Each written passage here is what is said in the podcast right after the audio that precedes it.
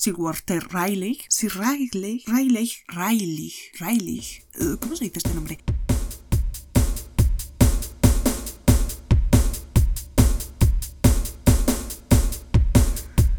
Bienvenidos a Ángela Libros y Misceláneas, el podcast sobre libros y temas inesperados. ¿Por qué siempre lo digo raro? No lo sé. El único capítulo que no lo dije raro no pude subirlo. Hoy no es 25, pero es final de mes. Y vengo con redoble de tambores, la primera miscelánea. Uh, sé que parecía que no iba a llegar nunca. A mí al menos me lo parecía. Y cuando llegó, pues no tenía nada preparado. Bueno, no tenía nada preparado. No estaba preparada para grabar. Y bueno, me siento un poco como grabando el primer capítulo del podcast. Supongo que porque es diferente a el, capítulo normal de un libro en el que simplemente me lo leo bajo aquí y suelto cosas. Tenía que prepararme antes el tema. Me gustaría haberme preparado más, pero bueno por motivos de tiempo y de no rayarme, va como va. Espero que en las próximas ediciones de Misceláneas la cosa vaya mejor. Y bueno, como podéis observar, estoy un poco, bueno, observar, oír, estoy un poco nerviosa. No sé cómo va a ir, espero no tener que regrabar esto. Iba a haber un capítulo más sobre libros este mes. Iba a haber un capítulo sobre Los siete maridos de Belén Hugo, que grabé, iba a subirlo el 23, pero hubo problemas con esa grabación, problemas de de caos. Era un poco caótica la grabación y tuve que parar de editar y decir esto no vale, tengo que volver a grabarlo. Y espero que no me pase otra vez con esto, porque ya sería como, uh, vaya final de mes. Eh, no sé si tenéis ganas, si no tenéis ganas, si os acordáis del tema o no, pero ya vamos. No os lo creéis, no me lo creo, nadie se lo cree.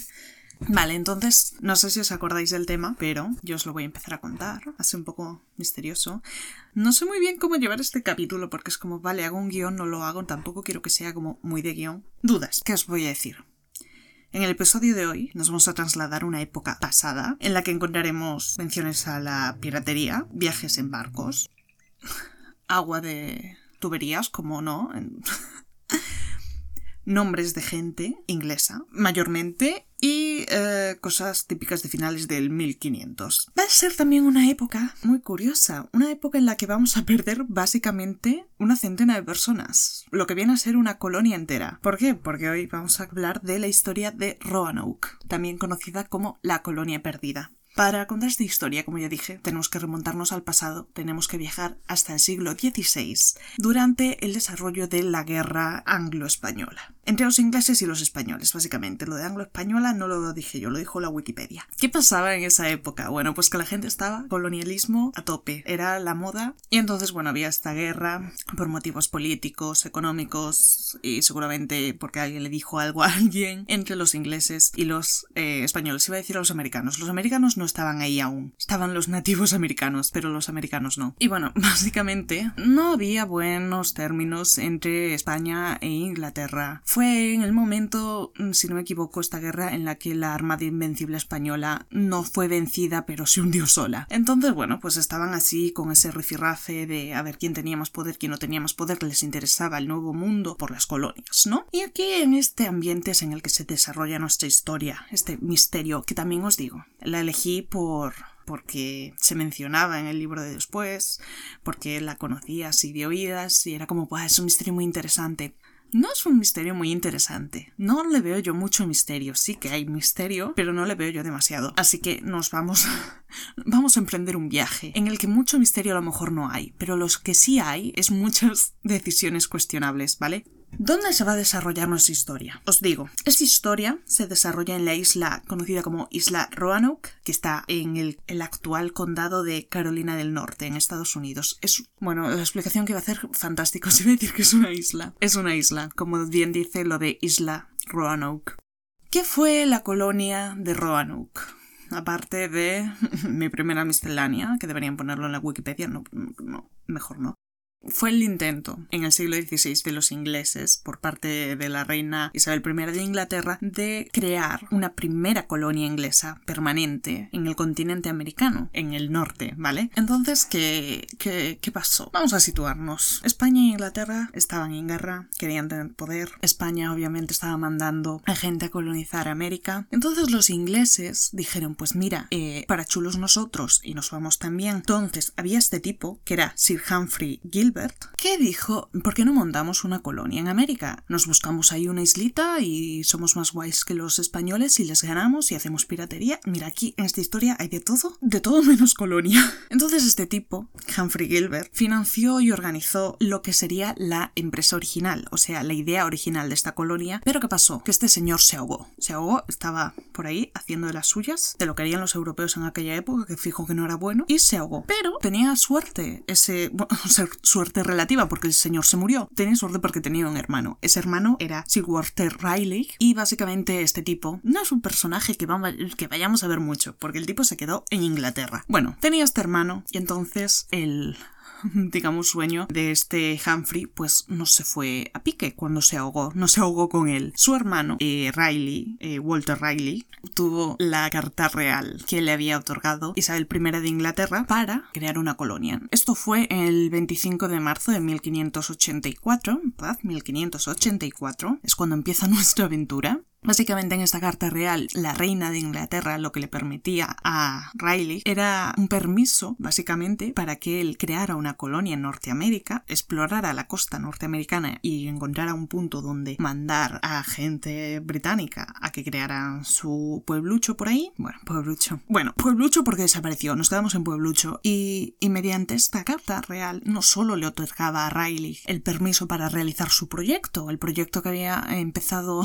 su hermano, sino que también le puso unos límites. Le dijo, amigo, porque estoy segura de que la reina de Inglaterra le dijo en español, amigo, tienes X tiempo para realizar esto. Es decir, lo que la reina de Inglaterra le puso como condición a Riley era que si él no conseguía montar una colonia en el norteamericano, él perdería su derecho a crear esa colonia. No podría colonizar territorio americano. A la reina de Inglaterra también le interesaba este trato, por un motivo. La reina de Inglaterra estaba mandando básicamente a un representantes ingleses a descubrir alguna zona de América del Norte en la que fuera posible crear esa colonia nueva y eso implicaba una expansión de las riquezas y del poder de, de Inglaterra y a la vez poder traer desde América nuevas riquezas que se estaban descubriendo y a la vez ganar terreno a España porque podían enviar expediciones de corsarios contra la flota de Indias si ellos conseguían tener digamos una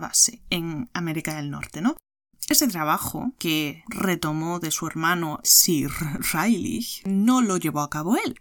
¡Qué sorpresa, sorpresa! Este cometido lo llevó a cabo mediante sus delegados, que estos sí que van a salir en la historia, así que quedaros un poco con el nombre, Ralph Lane y Richard Grenville. Richard Grenville, aparte creo que era su primo o algo así. Aquí todo quedaba en familia. Y ahora vamos a cruzar los mares, literalmente, muchas veces, porque es una historia con muchos líos Riley tiene ese derecho a ir a colonizar y dice, bueno, pues me lo voy a montar, vamos, vámonos a América. Y entonces Riley, el 27 de abril de 1584, envía una expedición. En esta expedición no manda a Ralph Lane y a Richard Grenville, manda a dos otros tipos. ¿Qué misión tenían estos señores con su flota de expedición? Su misión era explorar básicamente la costa norte de América para encontrar pues el lugar que les interesara y mandar luego gente para crear la colonia. Esta gente, un tal Philip y un tal Arthur, llegaron a esta isla. Es una islita, la isla de Roanoke. Llegaron el 4 de junio de 1584, ¿vale? Y entonces les debió gustar el sitio y decidieron establecer relaciones con los nativos de la zona. En esta zona, aparentemente, había dos tribus de nativos americanos, que eran los Secotán y los Croatoan.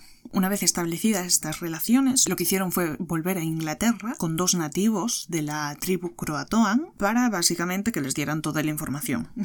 De esta manera, los llevaban allí, ellos les decían, bueno, pues el terreno es así, hay estas cosas, la geografía es de tal, tal manera. Y entonces Riley, que estaba en Inglaterra, sentado en su casa, supongo, se hacía una idea y decía, bueno, pues sí, me convence, vamos allí, ¿no? Vamos allí, pero van ellos, porque él no fue. En que lleguen a Roanoke, vais a llevarles un rato, ya os aviso. Dice, vale, vamos a enviar gente a la isla. Vamos a enviarla y vamos a crear la colonia, me convence. Venga, esta gente es maja, 100%, vamos. Y entonces crea ya una expedición en la que os va a el nombre, porque os he dicho que os quedéis con el nombre. La flota está dirigida por nuestro amigo, nuestro conocido, Sir Richard Grenville. ¿Qué hizo Grenville? Muchas cosas. Grenville salió de Plymouth el 9 de abril de 1585 con cinco naves.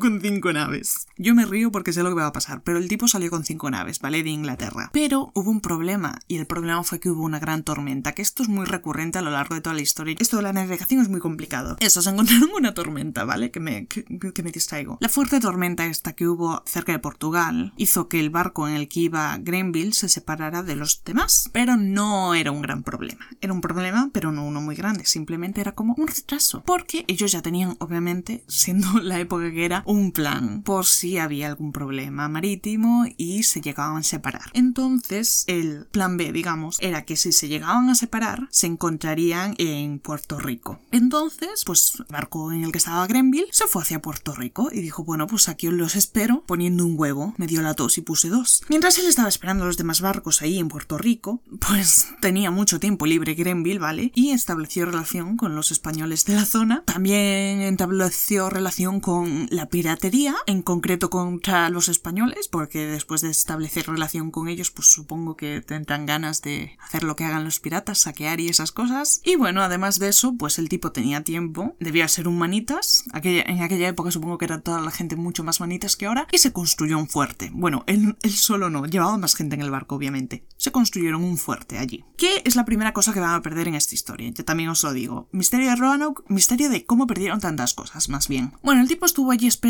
y, si no me equivoco, solo se encontró con otro barco. Y estuvieron esperando, esperando, esperando y Grenville, que no debía ser muy majo, dijo, mira, yo me aburro, yo me he montado aquí mi fuerte, he hecho piratería, he hablado con los españoles, he hecho de todo, yo ya no tengo nada que hacer aquí, me marcho, que me pillen allí por América del Norte.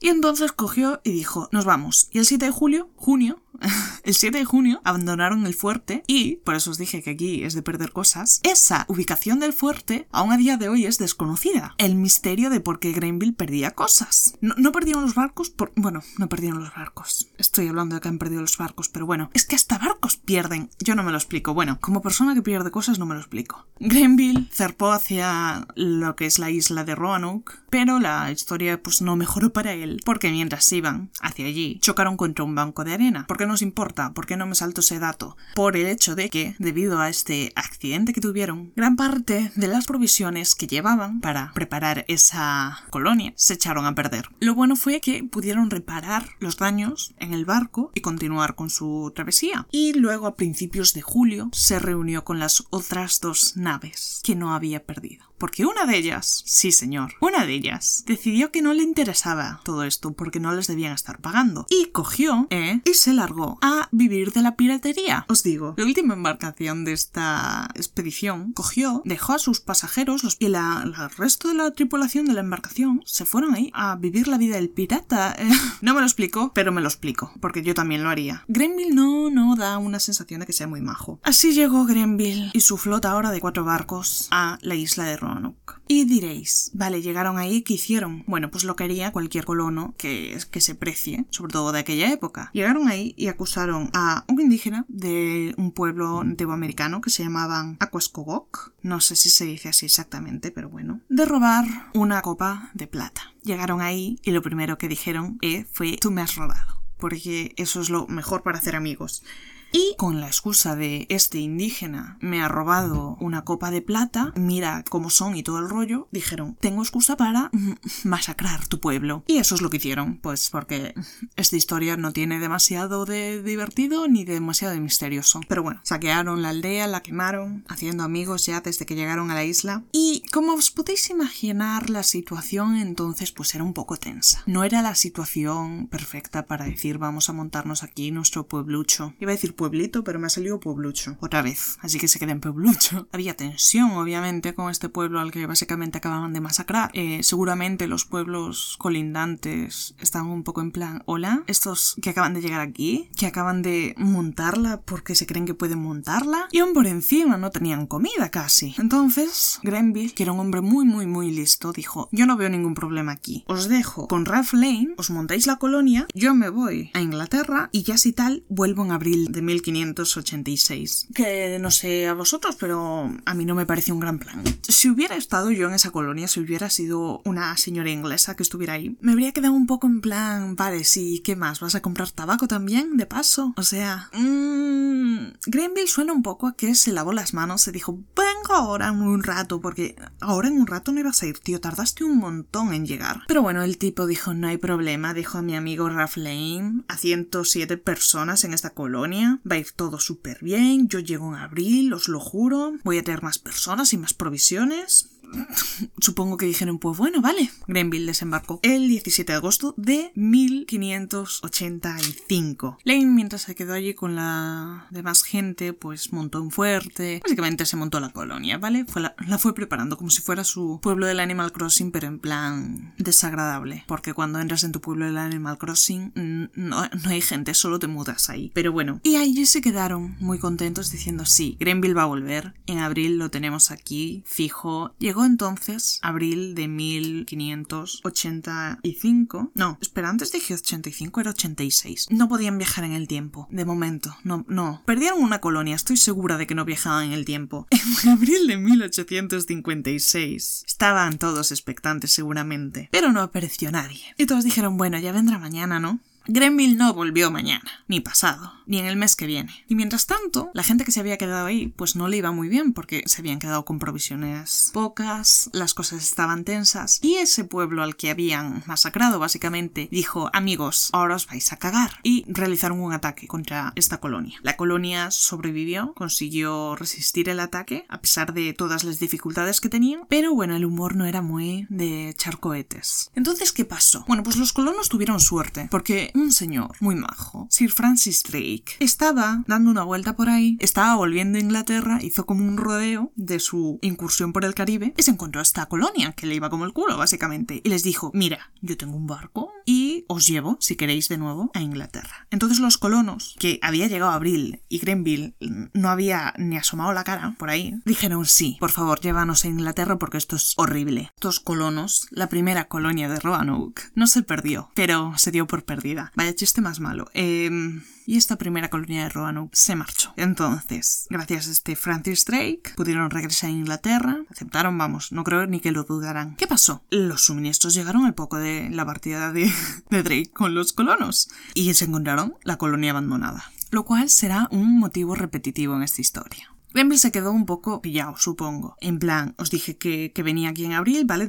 puede que tardara un poco, pero aquí no hay nadie. Y dijo, bueno, pues regresó a Inglaterra. Pero antes de regresar a Inglaterra dijo, voy a dejar un poco de gente aquí, porque yo la colonia la quiero montar. Recordemos que si él no conseguía montar la colonia, perdía el derecho a colonizar. Entonces estaba como, eh, voy a hacer esta colonia sí o sí. Y Grenville dijo, vale, voy a dejar un pequeño destacamento para mantener esta, eh, esta preciosa, esta presencia inglesa en la zona y proteger y reivindicar el derecho de Riley de tener una colonia en esta isla. Pero bueno, el tipo volvió a Inglaterra porque es que ahí no había nadie y dijo, pues no me voy a quedar yo. Entonces, en Inglaterra, Riley dijo, bueno, pues habrá que mandar a alguien porque dejaste ahí a cuatro gatos, tendremos que mandar a más gente para montar la colonia y esta vez que nos salga bien. Entonces llega 1587. Recordemos que esta historia la empezamos en el 84. Llega este nuevo año y Riley dice, nuevo año, nueva vida, nuevo año, nueva colonia. Y entonces envió un nuevo grupo con 115 colonos para establecer una colonia en la bahía de Chesapeake, con un tal John White al mando de la expedición, porque Riley, recordemos, estaba muy cómodo en Inglaterra a pesar de que quería colonizar, ya no le interesaba Roanoke. Roanoke no mola, ya ha pasado de moda, eso es muy del 84 y del 85. Nos vamos a la bahía de Chesapeake. Y entonces White le dijo, vale, yo voy por ti, porque esto se relaciona con Roanoke. La expedición de White tenía como misión, antes de llegar a la bahía de Chesapeake, de recoger a los hombres de Grenville que se habían quedado en Roanoke, que ya te digo, eh, macho, eso sí que es olvidarse de alguien, ¿eh? Porque tardado. Entonces, White hizo lo que le habían mandado, navegó y antes de llegar a la bahía de Chesapeake, paró en Roanoke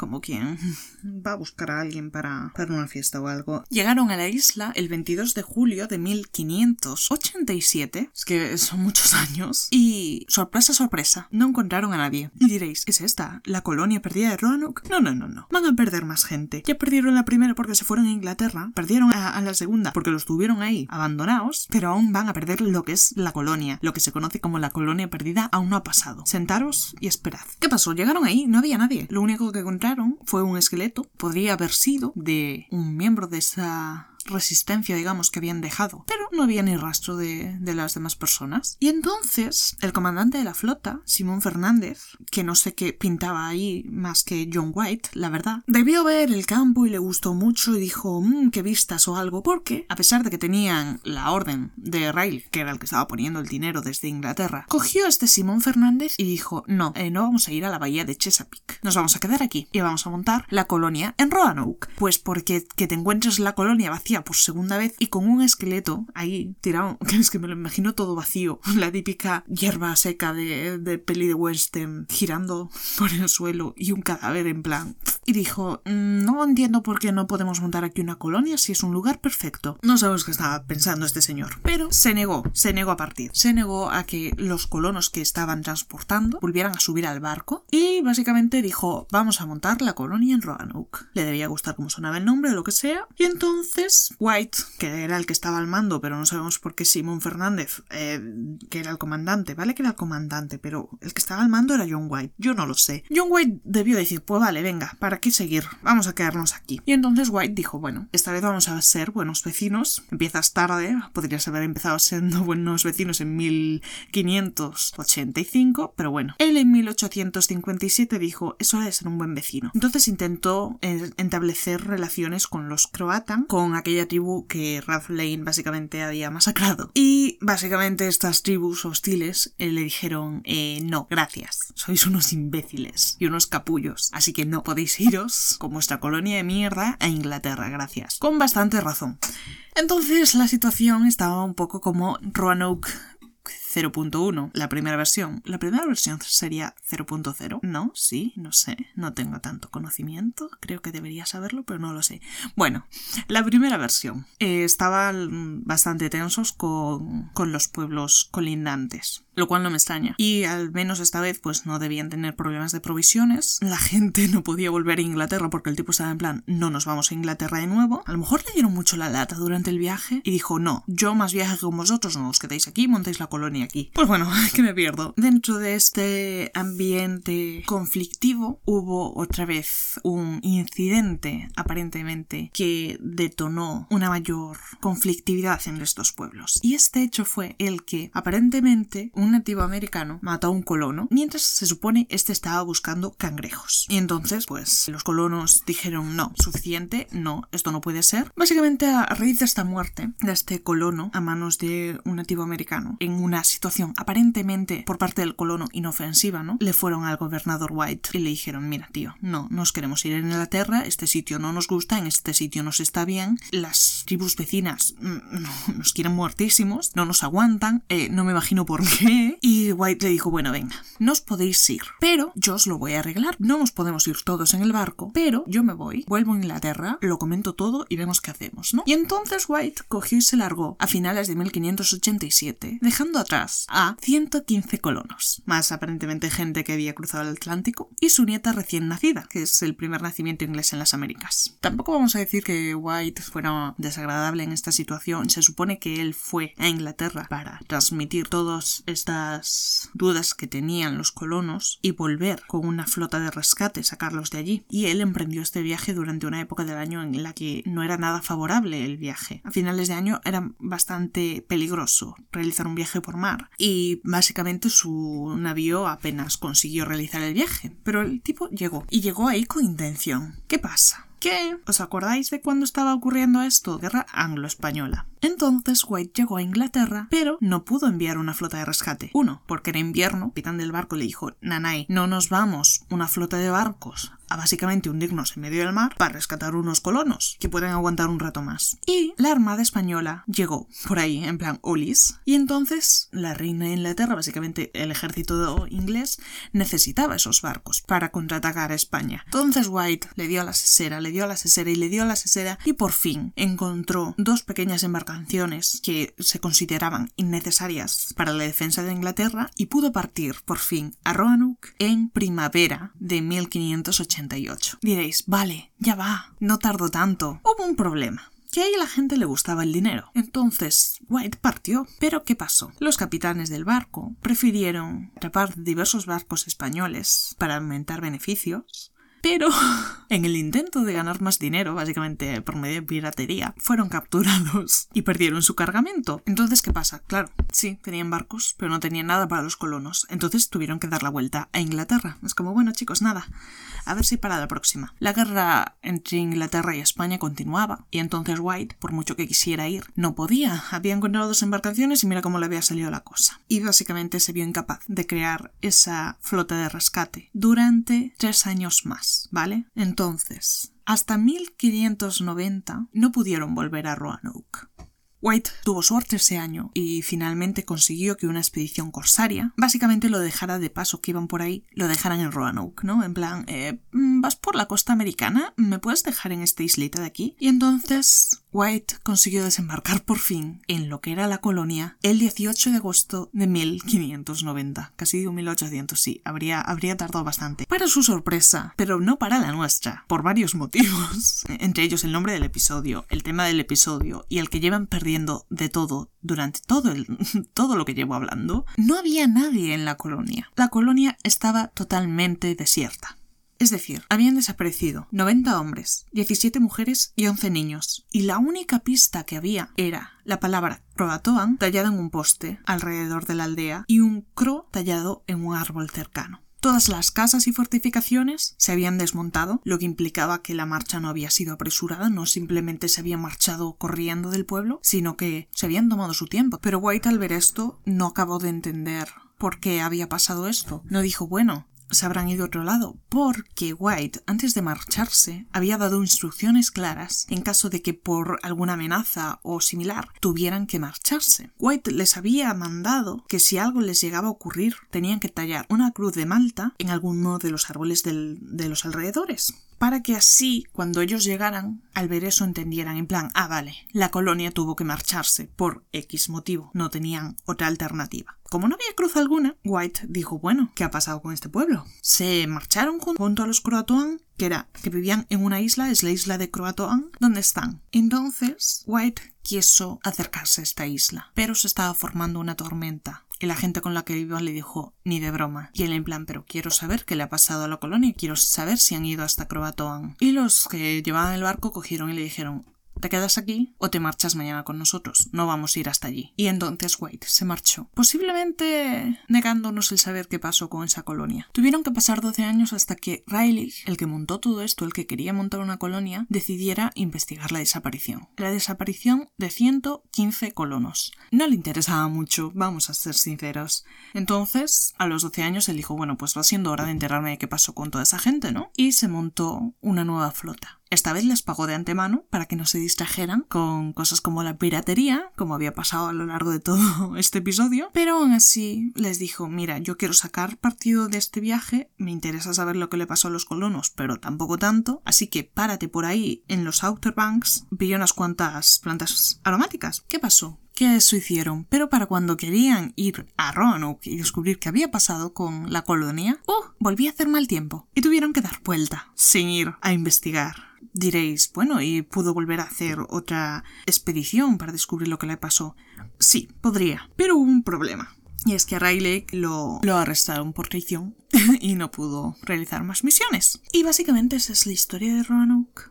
Debido a que no quedó ningún registro de esta colonia de 1857, se le empezó a apodar como la colonia perdida y a lo largo del tiempo hubo muchas hipótesis sobre por qué habían desaparecido y cuál fue su destino. Recordemos que el grupo de colonos, el último grupo de colonos que se envió durante esta época de la guerra, desapareció tres años después del último envío de provisiones, que en principio no había marcas de lucha, digamos, en la zona y que se había marchado prácticamente con todo. Pero vamos a empezar a dar un poquito de datos. Pero también decir que esto de, que no pudo haber un enfrentamiento entre los colonos de Roanoke y tribus cercanas parece un poco dudoso, teniendo en cuenta el historial violento que llevaban desde que empezaron todo este intento de colonia. Pero bueno, debido a esta desaparición tan misteriosa, pues se generaron muchas teorías, algunas de ellas más fantásticas. Por ejemplo, hay una muy curiosa que dice que la, en la isla había un espíritu que transformaba en piedras y árboles a aquellos que los enfadaran, que no sé cómo explicaría esa teoría, lo de que desmontaran todo el pueblo, pero bueno. También hay otra teoría que sostiene que el pueblo de Roanoke fue víctima de una tribu caníbal, lo cual me parece un poco tonto, pero bueno. Si una tribu caníbal viene y te come la colonia, uno, te lo estabas buscando. Dos, ¿dónde están todos los restos de estas personas? No entiendo muy bien estas teorías. Porque, ¿qué hicieron con los huesos? ¿Se los comieron también? Vamos a ver, algún resto tendrían que dejar. ¿Desmontaron todo el pueblo después de comerse a la gente? Yo lo dejaría. O sea, si yo fuera una tribu caníbal, no me mataría a decir, bueno, pues vamos a, a desmontar este pueblo de aquí, ¿no? Lo dejaría y listo. Pero bueno, la teoría es esa. Y bueno, luego hay la teoría que me parece la más loca de todas las teorías fantasiosas. También es que a mí me gustaría tener más información sobre estas teorías, pero es que a la como son unas teorías tan locas, digamos, pues no encuentro demasiado. Y es que Croatoan no hacía referencia a la tribu Croatoan, que básicamente vivía al lado, en la isla Croatoan. No, no, no, no, no, no, no, no. Croatoan, entre nosotros quede, era en realidad una entidad demoníaca. Chun, chun, chun. Cuidado. Y esta teoría no sé en qué narices se basa, pero se supone que la teoría va más allá de Roanoke. Se supone que Croatoan no solo fue una palabra tan emblemática de la colonia de Roanoke, no, no, no, no, no. Se supone que Edgar Allan Poe, antes de morir, también estaba diciendo esta palabra que estaba escrita en el diario de la aviadora Amelia Earhart antes de desaparecer y que estaba grabada en la cama de un escritor, Ambrose Bierce, antes de desaparecer en México en 1913. Muy interesante, muy bien, muy bien, campeón. ¿Sabes el problema? Es que tenían de vecinos literalmente a los Croatoan. ¿Qué me estás contando? Yo no vengo aquí a decir que esta teoría no valga para nada y que no tenga sentido. Aparte, es que tienes la, la, el mito y el misterio de una colonia que desapareció con esta palabra escrita Croatoan y nunca pudieron asegurarse qué tal. ¿Y no te crees que la gente conoce la palabra ya? ¿Por qué no la iba a conocer Edgar Allan Poe? ¿Por qué no la iba a conocer Amelia Earhart? Vamos a ver. Como si yo ahora me muero y digo ¡Titanic! la gente, ¡ay! Titanic. Es más, no se refería al barco. No sé, un poco tonto. Ya os dije que esta, este misterio no tenía mucho misterio. Yo lo recordaba más misterioso, lo recordaba más como un caso más jugoso. Lo siento si ha sido un, capítulo un poco aburrido. Pero bueno, básicamente las teorías que hay, las más creíbles y los que realmente convierten a la colonia de Roanoke en un misterio para los historiadores, es que no, no pueden saber, no tienen bueno, no tienen, esperaos. No tenían datos para saber lo que les había pasado a esta colonia. White, cuando se marchó, dejó a los colonos eh, algunas pequeñas embarcaciones. Entonces cabía, por ejemplo, la posibilidad que los colonos desesperados, porque, como ya os dije, White tardó muchísimo en poder llegar allí, que hubieran intentado marcharse por sus propios medios a través del mar y, y que se hubieran ahogado básicamente porque las embarcaciones que les habían dejado no eran de la envergadura suficiente como para un viaje tan largo. La otra teoría era que pues fueron masacrados por alguna tribu violenta con la que tuvieron problemas. Otras teorías decían que simplemente la colonia de Roanoke se había disipado, se había mudado con algún pueblo vecino y se habían entremezclado con los nativos americanos. Y yo voy a añadir la teoría, aunque no es la que creo realmente, de que a lo mejor volvió a aparecer un tipo como el Drake ese y les dijo ¿queréis iros a Inglaterra? que estáis aquí perdidos de la mano de Dios. Y les dijeron sí, por favor, llévanos a casa, gracias. Que también es una teoría. También hay como un misterio de que mm, parece ser que en un mapa de Riley había como tapado un fuerte por medio de un papel como pegado encima del papel y que a lo mejor se habían ido ahí, pero es como, ¿qué pasa con los fuertes que no los encontréis? ¿Qué me estáis contando? Mi teoría predilecta y la que sinceramente estoy dispuesta a pegarme con alguien porque estoy segura de que es bueno, tan segura no estoy. Pero bueno, estoy bastante. Es la que más sentido tiene. Es la teoría de que, pues, este pueblo, viendo que nadie llegaba, que se estaban quedando sin provisiones, que allí estaban fatal, se hubieran mudado con, un con alguna tribu que que los acogiera. Pues a lo mejor se fueron con los Croatoan. Y el White en plan, bueno, el White lo pilló, dijo Croatoan, ¿por qué escribieron Croatoan? Se fueron para allá, lo que pasa es que los otros no quisieron ir a ver, ¿no? Básicamente le dejaron un posit de la época, en plan, estamos con estos. Y se marcharon y listo. A lo mejor no se fueron todos con los Croatoan, pero a lo mejor se, se alargaron por ahí con, con otros también majos, o no tan majos. No todos le tuvieron que pasar lo mismo, a lo mejor algunos pillaron la embarcación y se murieron. mira, mira, Esto pasó en el siglo XVI, ¿a mí qué vas a contar? No tengo ni idea. Y bueno, básicamente pues podéis buscarlo, hay muchas cosas interesantes de investigaciones que están haciendo para intentar descubrir pues qué pasó con esta eh, colonia perdida se han realizado hallazgos de objetos ingleses, si no me equivoco, en la isla Croatoan, creo que era, que apuntaría la teoría de que, bueno, pues que este pueblo cogió y como se vio en las malas, se disipó y buscó una nueva forma de vida en vez de ser una colonia, se integró en el ambiente. Otra teoría que había, que está un poco como descatalogada, digamos, pero fue una que, me acabo de acordar ahora comprobando el dato, que también había, era que básicamente los españoles habían llegado y habían hecho fuera de aquí, ¿no? Pero ¿qué problema hay con esa teoría? Que podría ser una teoría válida, porque al final a los españoles no les interesaba que los ingleses consiguieran formar ahí una colonia. El problema con esa teoría es que los españoles durante el siglo, no me acuerdo qué siglo fue exactamente, los españoles durante un tiempo también estuvieron buscando esta colonia, justamente porque no les interesaba que esta colonia pudiera florecer. Entonces, si te has cargado una colonia, ¿por qué vas a buscar una colonia? A lo mejor era toda una trampa, en plan, uy, no sé qué le pasó a vuestra colonia y se deshicieron de ella. Yo creo que se fueron a Croatoan. O sea, me parece un poquito. Si me tuvieran que decir. Si me estuvieran apuntando con una pistola y me dijeran, di cuál es la teoría, la teoría correcta, eh, yo diría que se fueron a la isla de Croatoan. Tío, literalmente lo escribieron en un maldito poste. Y luego lo empezarían a escribir en el siguiente se les rompió con lo que lo estarían escribiendo. Le dirían, mira, que va a venir una tormenta, como la otra vez.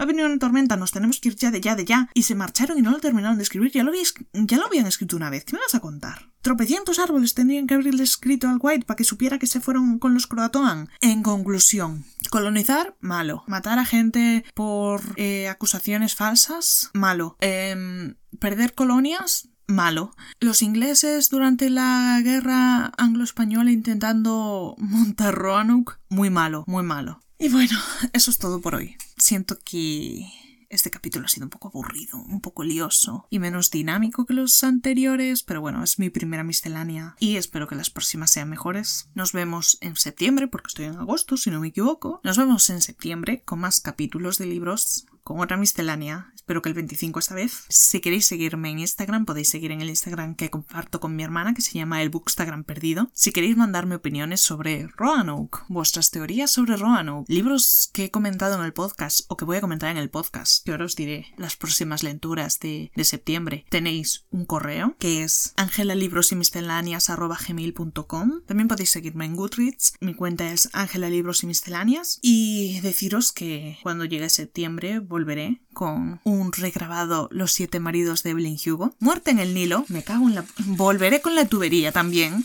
Bueno, mira, creo que se están duchando. Voy a seguir con el ruido de fondo. Cementerio de animales y posiblemente más libros. Eso es lo que he estado leyendo últimamente. Así que si queréis, lo habéis leído, lo estáis leyendo, lo vais a leer. Enviadme vuestras opiniones si queréis que la lea en el capítulo correspondiente. Y eso es todo. Si queréis apoyar a mi podcast, recordad, suscribiros, compartid mi podcast en redes sociales, en vuestras redes sociales, con vuestros amigos, a todos los contactos de WhatsApp que tenéis, comentádselo a gente. Y nada, esto es todo por hoy. Esto es todo por el mes de agosto. Esto ha sido todo por mi primera miscelánea y nosotros nos vemos en el próximo episodio.